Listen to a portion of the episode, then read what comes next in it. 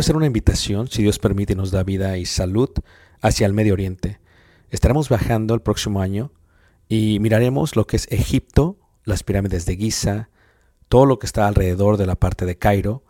Viajaremos a Luxor y después de ahí viajaremos por un crucero por el río Nilo, mirando las ruinas y toda la antigüedad que tiene que ver con los faraones y las dinastías.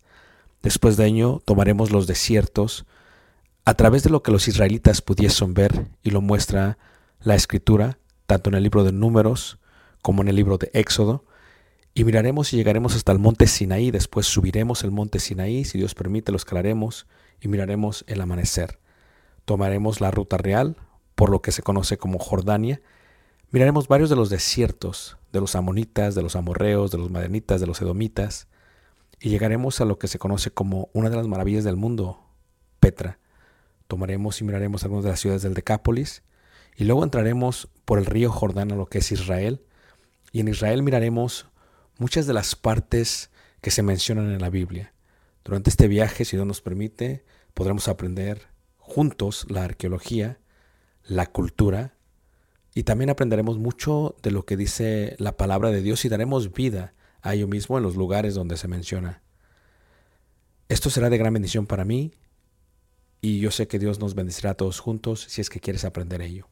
Una vez más, si quieres más información, puedes visitarnos en la página personal ricardobarrera.us y esperamos Dios nos permita llegar a ese momento. Dios suerte bendiga y espero esta próxima clase sea de edificación para ti, lo cual fue para mí cuando la Muy buenas Dios tardes. Gracias.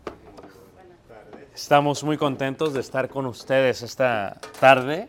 Estuvimos en Elgin y tenía tiempo que les queríamos visitar para ver cómo estaban, porque tiene tiempo que ya no los vemos y que saboreamos los buenos frijoles que hace la hermana y otras cosas que deseamos ya con mucho tiempo, pues estar eh, con todos y cada uno de ustedes.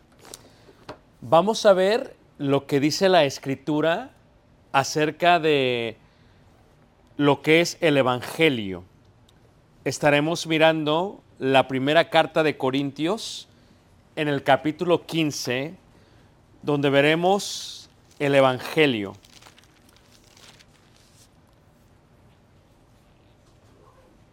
La palabra Evangelio es una palabra que se compone de dos.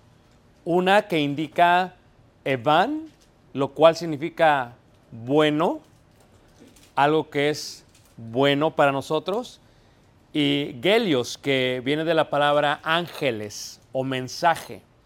Por lo tanto, evangelio es lo que se entiende como el buen mensaje de parte de Dios, la buena noticia de parte de parte de Dios.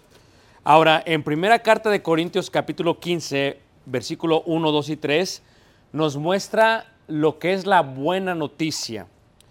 Dice ahí 15, 1, 2 y 3. Además os declaro, hermanos, el Evangelio que os he predicado, el cual también recibisteis, en el cual también perseveráis.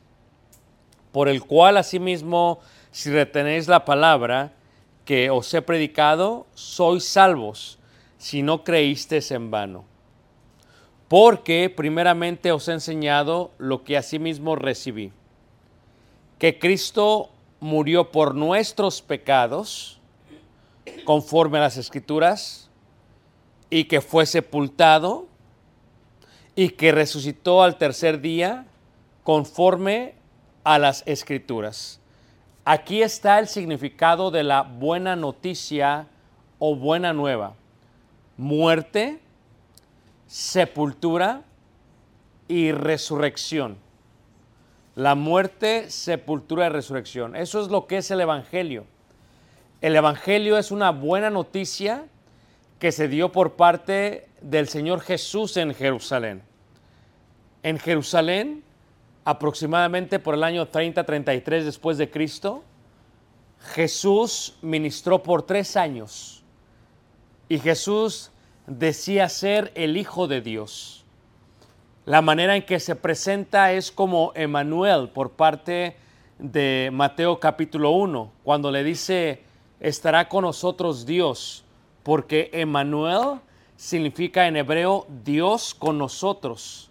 Así fue como se presenta. Esto es, ese mismo Dios del Antiguo Testamento, ese Dios invisible que seguía a Moisés, ese mismo Dios vino y se hizo carne.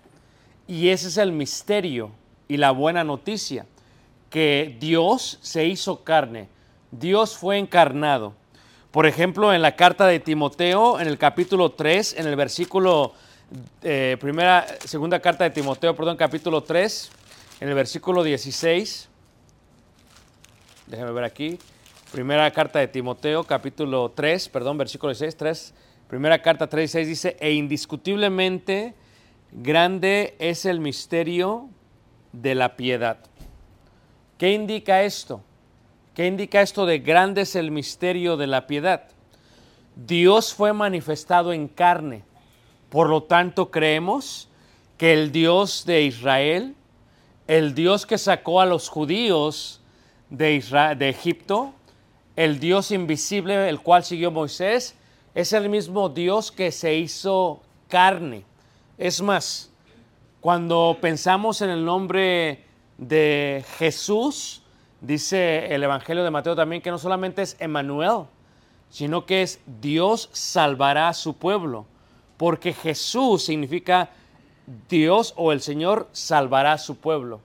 Cuando tú transliteras el nombre, cuando Moisés se presentó a la zarza ardiente allá en lo que se conoce como el desierto del Sinaí, en el monte Oreb, dice que la voz le dijo, Moisés, Moisés, quita el calzado de tus pies, porque el lugar donde estás santo es. Y le dijo, vas a ir y vas a sacar a mi pueblo. Y le dijo, bueno, voy a ir.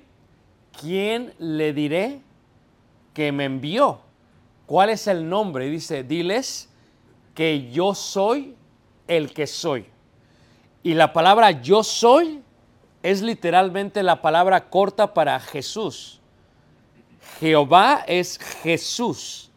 Por lo tanto, ese Dios que lo sacó fue el mismo Dios que se hizo carne, presentado en el Antiguo Testamento como el Padre, presentado en el Nuevo Testamento como el Hijo. Pero ¿cuál es la noticia? La noticia nueva es que Jesucristo vino, ministró por tres años, cumplió todas las profecías del Antiguo Testamento y después de ello vino y murió. ¿Y para qué murió? Murió para nosotros, por nosotros y para darnos vida a nosotros. Esto es, Él muere, como dice la carta de Corintios, estaba escrito en las escrituras que alguien moriría. Él murió. ¿Y dónde murió? En la cruz. Y luego dice la escritura, y fue sepultado. ¿Y dónde fue sepultado? En la tumba. Y hasta el día de hoy están los rastros en lo que se conoce como la parroquia del sepulcro de la tumba. Y la tumba sigue vacía. Si tú buscas, por ejemplo, los grandes fundadores de religiones, todavía tienen su tumba. Si buscas el fundador del budismo, Buda, todavía está su tumba. Si buscas el fundador del confucismo, todavía está su tumba. Si buscas el fundador de los mormones, todavía tenemos su tumba. Si buscas a lo que se conoce como Mahoma en el Islam, todavía tenemos su tumba. La idea es, en cuanto a Jesús, la tumba quedó vacía. Esto es, Jesús se levantó en un cuerpo celestial y este cuerpo celestial se le presentó a muchos hermanos, primero a los apóstoles y después a más de 500, dice la escritura. Y finalmente, dice la escritura que después de varias semanas, después de 40 días, Jesús ascendió y entró al cielo. Esto es, ¿cuál es el sello de que Jesús es Dios? El sello es que Jesús muere y resucita. O sea, cualquiera persona que sigue cualquier religión del mundo tiene que ir a ver la tumba de su fundador. Nosotros celebramos la buena nueva. Jesucristo dijo que daría su vida, que la volvería a tomar y que la tumba quedaría vacía y hasta el día de hoy está vacía. No hay nadie que pueda encontrar el cuerpo de Jesús. Y entonces el Evangelio es la muerte, la sepultura y después lo grande, la resurrección. La palabra resurrección del griego anastasia. Es más, muchas niñas les ponen Anastasia. Hay una obra rusa que se llama Anastasia porque Anastasia significa resurrección. Quien estaba muerto, ahora está qué? Vivo. Esa es la buena nueva. Pero luego venimos a la gran pregunta. Jesús resucitó. ¿Y eso qué tiene que ver con nosotros? Jesús resucitó hace dos mil años allá en Jerusalén. Se le presentó a todos, a los discípulos en camino a Emaús después a los discípulos en el aposento alto, después a los discípulos en el mar de Galilea mientras pescaban, y se les presentó a más de 500, así que todos son testigos oculares de que lo vieron.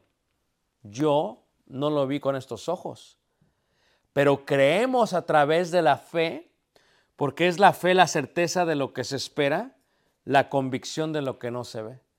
Pero la pregunta es, ¿resucitó sí? ¿Y ascendió sí? O sea, Él murió, fue sepultado y resucitó. Eso es el Evangelio, la buena nueva. Pero luego preguntamos, ¿y esto qué tiene que ver conmigo? ¿Cómo se aplica el Evangelio hacia mí, hacia mi vida? Y es precisamente lo que vamos, lo que vamos a comprender. Fíjate cómo dice la carta de Romanos en el capítulo 1, en el verso 16 la carta de Romanos, capítulo 1, en el verso 16. Dice así la palabra de Dios. Romanos 1, verso 16. Hay pruebas evidentes en cuanto al Evangelio, en cuanto a los discípulos del primer siglo, que ellos, porque le vieron físicamente al cuerpo de Jesús resucitado, que estaban dispuestos a morir por él. Hay una pregunta que se hace en cuanto a Jesús y la pregunta es, si los 500 que le vieron mintieron, esto es, si se pusieron de acuerdo y de alguna otra manera falsificaron la resurrección de Jesús. Cualquiera diría, Bien se pudieron haber puesto de acuerdo 500 personas y decir que sí resucitó para empezar un movimiento de los seguidores de Jesús.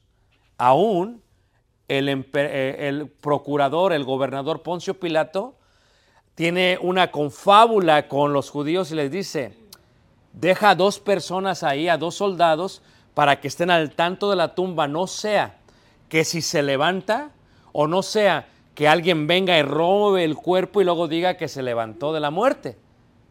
Ya sabemos la historia de lo que pasó.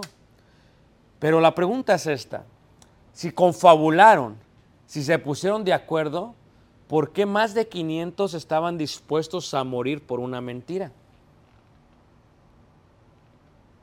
Si a Pablo no se le presentó Jesús, ¿por qué Pablo desearía dejar su vida rica de fariseo de fariseos? Comía de lo mejor, se paseaba con el Sanedrín, tenía una vida muy rica. ¿Por qué querría pasar de eso a mendigar? De pasar a ser amigo de todos en Jerusalén a enemigos de todos sus primos, tíos judíos.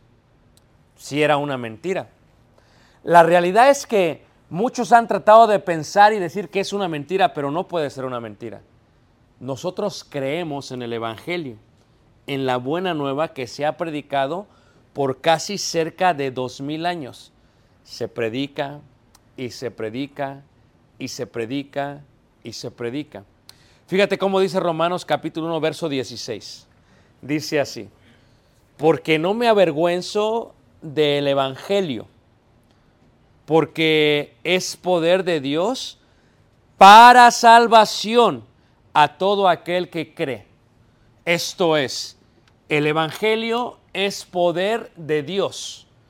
Pero ¿en qué forma y en qué sentido es poder de Dios? O sea, yo, antes de oír el Evangelio, tenía un tipo y un estilo de vida. Yo no sé, aquí nuestro hermano que es el patriarca de los García, me imagino que antes de venir a Cristo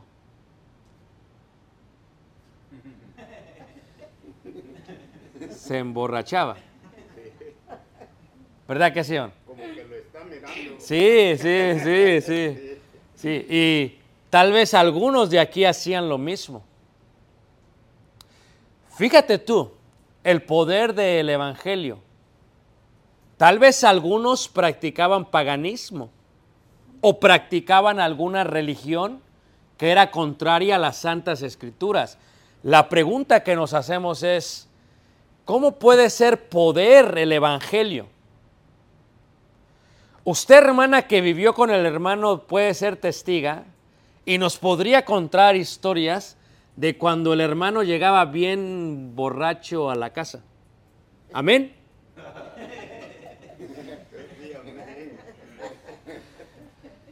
Sí, sí. Se acababa, hermana, la quincena.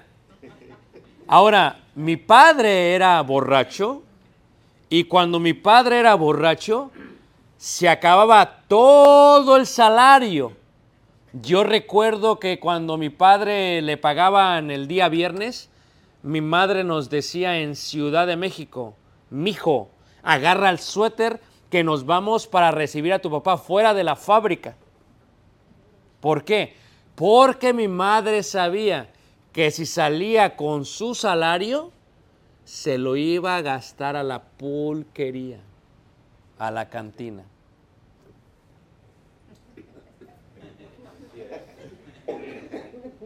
¿Verdad que sí? Y mi padre era una persona muy agresiva. Llegaba eh, borracha a la casa, se ponía agresivo y nosotros no podíamos ni sabíamos cómo lo podíamos hacer dormir. Hasta que una vez se nos ocurrió, ¿qué tal si le bajamos el switch de la luz en la casa?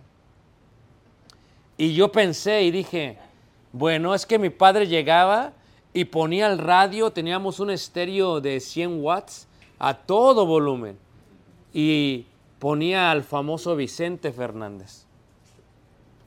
Yo me sé todas las canciones de Vicente Fernández, porque las oía cuando mi papá las ponía. Me sé desde Por tu maldito amor hasta de un rancho a otro. Yo me sé todas. Ahora, decíamos, lo que vamos a hacer es que vamos a bajarle al switch, se apaga el estéreo, se apagan las luces, mi papá se duerme. Y le bajábamos al switch y mi papá dormía.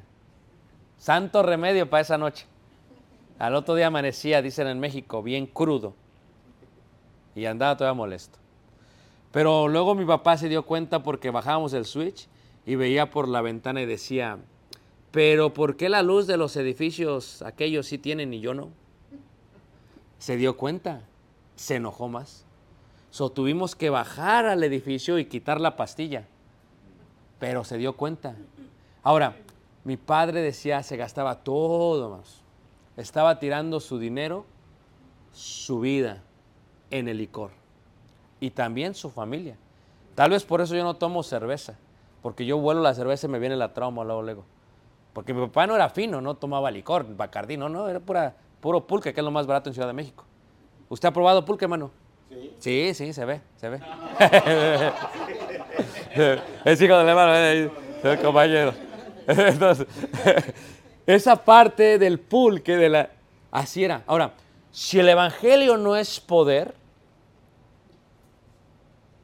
es poder de salvación. Porque cuando el hermano, como mi padre, cuando mi padre escuchó el Evangelio, empezó a visitar la iglesia primero y estaba viendo a ver qué pasaba. Y luego me decía mi papá, mi hijo, yo quiero cambiar, pero no puedo dejar el alcohol. Fíjate, mi papá era sincero. Si el Evangelio no es poder, ¿cómo cambia una persona que no ha visto a Jesús?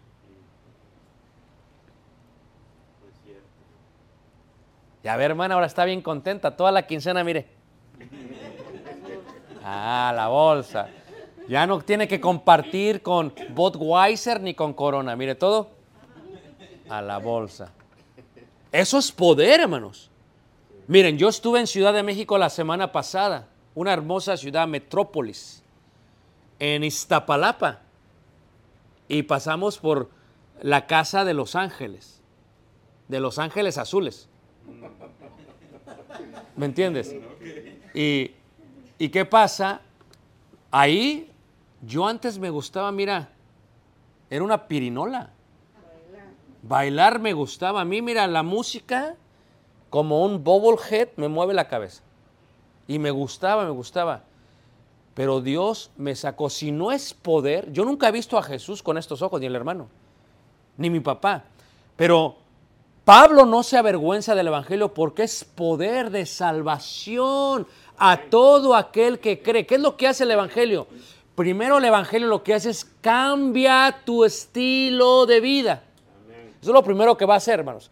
El Evangelio va a cambiar tu forma de vivir. Fíjate cómo dice ahí también Romanos en el capítulo 6, en el versículo 1, 2, 3 y 4. Dice, ¿qué pues diremos? ¿Perseveraremos en el pecado para que la gracia abunde? En ninguna manera. Porque los que hemos muerto al pecado, ¿cómo viviremos aún en él?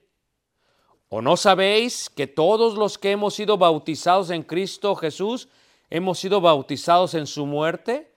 Porque somos sepultados juntamente con Él para muerte por el bautismo. ¿Qué es el Evangelio? Muerte, sepultura y resurrección. ¿Cuál es el poder? Que si tú crees que Jesús es el Hijo de Dios, Puedes obedecer al Evangelio, que es la muerte, la sepultura, la resurrección. Pero la muerte a qué? A la persona que eras antes. Después pasamos ahí por Tláhuac y vimos la, la casa, era un gigante del sonido Polimarch. Es un sonido muy famoso en Ciudad de México. Y digo, tenían sus trailers, los vi afuera y dije, ¿y aquí vive Polimarch? Y dice, aquí vive el dueño de Polimarch. Y dije, no, yo cuando era joven, las tocadas eran desde las 8 hasta las 3, 4 de la mañana. Bailele, bailele. Baile, baile. También usted, hermana, también usted. Eh, también usted. Entonces, mi padre era alcohol, lo mío era el baile, las fiestas. Todos tenemos distinto tipo de vida, pero el Evangelio es esto, que uno puede morir, tiene poder para matar el viejo hombre. Es difícil, sí, pero el Evangelio es poder. Por eso Pablo no se avergüenza del Evangelio, porque es poder. Primero que para matar, porque así como por el bautismo morimos al viejo hombre, dice ahí en el versículo 4, porque somos sepultados juntamente con él para muerte por el bautismo. Yo también cuando era pequeño, lo confieso, pues somos de Ciudad de México. Me gustaba, mira, robar. Yo no sé a quién, le gustaba robar, pero yo sí era bien ladrón. Mira, yo iba ahí en la casa, había una Virgen de Guadalupe, un altar, y le echaban monedas. Pero un montón, los filigreses. Y entonces yo con mis amigos les decía, ¿qué quieren tomar? ¿Sprite? ¿Con un Miguelito? ¿Gansito? No problema. Yo iba al altar. Y como yo fui muy flaquito antes, flaquito, ya no como Artemio ya ahorita, pero más flaquito. Artemio estaba más flaquito antes, ¿eh? Flaquito. Mira, mis manos entraban en la reja sin problema. Y agarraba el de a 10 pesos. Y decía, ¿qué quieren? Yo aquí se los voy a disparar. No le di tanto baje a la pobre virgen. Le bajé mucho dinero. ¿Me gustaba qué? Robar. Robar. Es más, cuando vine aquí a Estados Unidos por primera vez, aterrizamos en el aeropuerto O'Hare. Yo lo primero que pensé cuando llegamos a la hermosa ciudad de Elgin fue, oye, esta gente no cierra sus automóviles. Dejaban los carros en el verano, mira, con las ventanas abajo. Y yo nada más pasaba y veía, decía, pues yo no era cristiano. Porque así pasa uno. ¿Le gusta qué? Luego yo iba a la tienda. Aquí decía, aquí si te llevas no te dan cuenta. Nadie se da cuenta. Ya, ya te revisan. A ver, tienen un policía en la entrada de la Walmart o de la Soriana y a ver, o de la gigante en aquel tiempo. A ver, ¿qué traes ahí en las bolsas? Aquí no te revisan. Ya ahora, pues ya somos un montón, ya revisan más, pero antes no. El Evangelio es poder. ¿Para qué? Para matar por medio del bautismo al viejo hombre. Mire, ustedes conocen a su padre solamente de una manera, pero la hermana lo conoce de dos maneras. Antes del Evangelio y después. Y si yo le preguntaba a la hermana, a ver hermana, ¿cuál le gusta más? ¿El de ahora o el de antes? Ahora, ¿él creyó en alguien que no vio? Cree en la locura de 500 que dijeron que resucitó. Cree en la locura de los apóstoles. Porque es una locura que un cuerpo desaparezca. Esa es la buena nueva. ¿Cómo tiene poder para cambiarlo a él, a mi padre, a mí, a todos nosotros? Que si tú crees que Jesucristo es el Hijo de Dios y obedeces al Evangelio, muerte, sepultura y resurrección, tu vida puede cambiar. Tú a veces dices, es que hermano, va a ser muy difícil que yo cambie. No, hermano, yo soy un diablo. Pensamos que no podemos cambiar, pero Jesús puede cambiar la vida de cualquier persona. Eso es una locura, sin ver a alguien que el hermano haya dejado de tomar, que yo haya dejado de bailar, que mi padre ya no sea un borracho. Eso es una locura, hermanos, pero es una locura que le llaman la locura de la cruz. Dice aquí la escritura, por ejemplo, a fin de que como Cristo resucitó de los muertos por la gloria del Padre, también nosotros andemos en vida nueva. ¿Cuál es el poder del Evangelio? Si mueres a tu viejo hombre, en las aguas del bautismo todo te es perdonado. Pero, ¿qué viene después de ello? Sabiendo esto, que nuestro viejo hombre fue crucificado juntamente con él para que el cuerpo del pecado sea destruido, a fin de que no sirvamos más al pecado. Porque el que ha muerto ha, sido justificado del pecado. Y si morimos con Cristo, creemos que también viviremos ¿qué? con Él. sabiendo que Cristo, habiendo resucitado de los muertos, ya no muere, la muerte no se enseñará más de él. Esto es, al resucitar Jesús en un cuerpo nuevo, tú y yo tenemos que resucitar a una vida nueva. Ese es, la, ese es el poder del Evangelio. Porque imagínate tú, si oímos del Evangelio, obedecemos al Evangelio y vivimos igual que antes, ¿a qué vidas nueva nos llamó Dios? Dice, si alguno está en Cristo, nueva criatura es. Las cosas viejas ya qué? Pasaron. ¿No se han dado cuenta cómo la mariposa antes de ser mariposa era un gusano? Fíjate, ¿y qué hace el gusano? El gusano se arrastra. El gusano se arrastra. A mí me gustaba bailar rap en aquellos tiempos. MC Hammer y Vanilla Ice. Mucho tiempo, hace mucho tiempo. Y entonces yo hacía un pasito que parecía gusano y me arrastraba en el suelo. Y luego me daba vueltas así. Y yo quedaba bien sudado y cansado. Para mí eso era el gozo de la carne, de la vida. Era el gozo. Bueno, mi padre cuando se emborrachaba, a veces no lo encontrábamos. Dice mi padre que lo encontraban en el suelo. Pero cuando uno vive conforme vivía antes es como un gusano, se arrastra. Pero cuando uno viene a Cristo, háganse cuenta que es como un capullo que lo encierra las aguas del bautismo. Y cuando nace, nace a vida qué? Vida nueva. Una vez fuimos a- al estado de Michoacán, a la ciudad de Ocampo, Michoacán, que está como a tres horas de Ciudad de México. Y ahí está lo que se llama el santuario de la mariposa monarca. Estas mariposas desde allá se vienen hasta Canadá. Tan hermosas. Y luego sus crías regresan. Y la pregunta es, ¿cómo regresan si no saben cómo llegaron? Si no fueron las que vinieron para acá. Y nosotros hemos estado ahí y hemos visto millones de mariposas volando por todos lados. La pregunta es, ¿por qué son tan hermosas y por qué la gente las ve? Porque pueden volar, pero todas ellas en su tiempo eran qué? Gusanos. Y tal vez tú dices, bueno, hermano, yo no soy tan gusano, pero ¿qué tipo de vida tienes? Porque si alguno está en Cristo, nueva criatura es. Las cosas viejas ya qué? Ya pasaron. Fíjate cómo dice la primera carta de Corintios capítulo 6.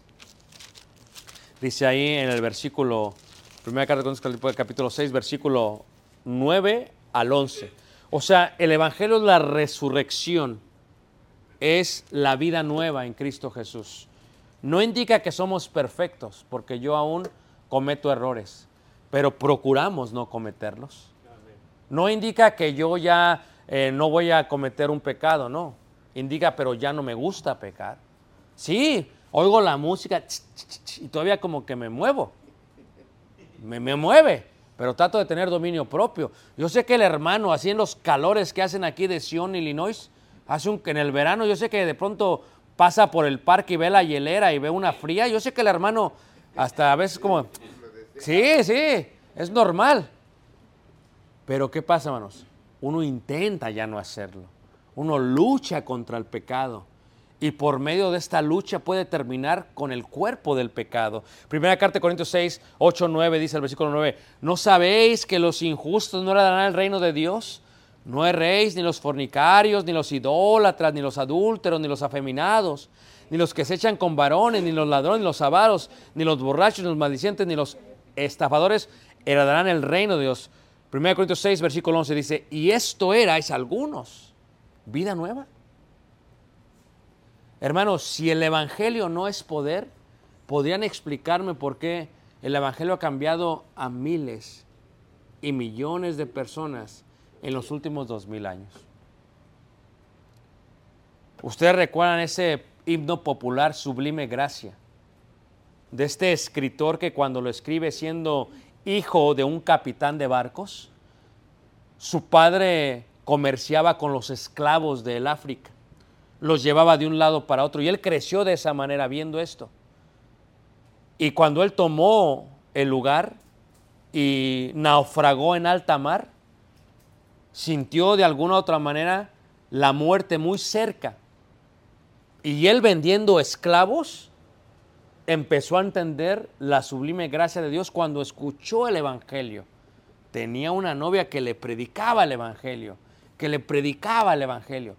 Y él escuchó, se fue a alta mar, vivía con prostitutas y hacía cosas incorrectas, pero el Evangelio fue sembrado. Regresó y se arrepintió y se vio como un miserable. Cuando canta sublime gracia se ve como un esclavo siendo vendido, como un ciego. Por eso cuando escribe dice, sublime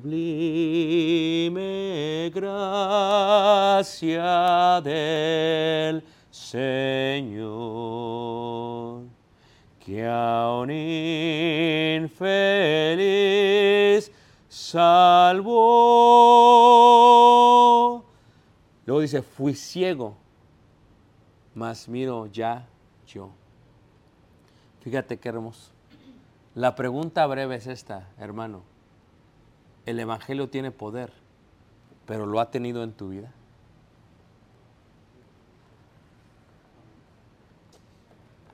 El Evangelio tiene poder, pero ¿lo ha tenido en tu vida?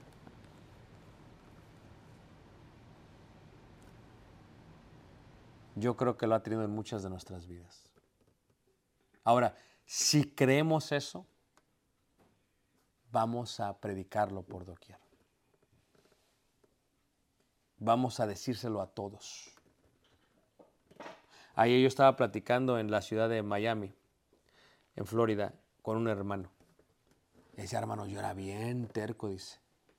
Pero mi esposa estaba sobre mí, éramos novios. Hasta que Dios abrió mi corazón. Yo también era bien terco, hermano. Y tal, y mira. Mire, hermano, si usted no hubiera cambiado su vida, ¿dónde estarían sus hijos? ¿Se ha puesto a pensar? O sea que si no hubiese poder del Evangelio en usted, fíjese hasta dónde llega. Nosotros se casó nuestra sobrina Liliana, una hermana en la fe, el jueves, una, boda muy bonita. Un montón de gente. Fíjate el poder del Evangelio. Cambia a una persona y cambia a muchos. No dudes. Ustedes son un remanente aquí en Sion, pero si lo predican, se puede extender y extender. So, los dejo con esta pregunta. ¿Ha tenido el Evangelio poder en tu vida?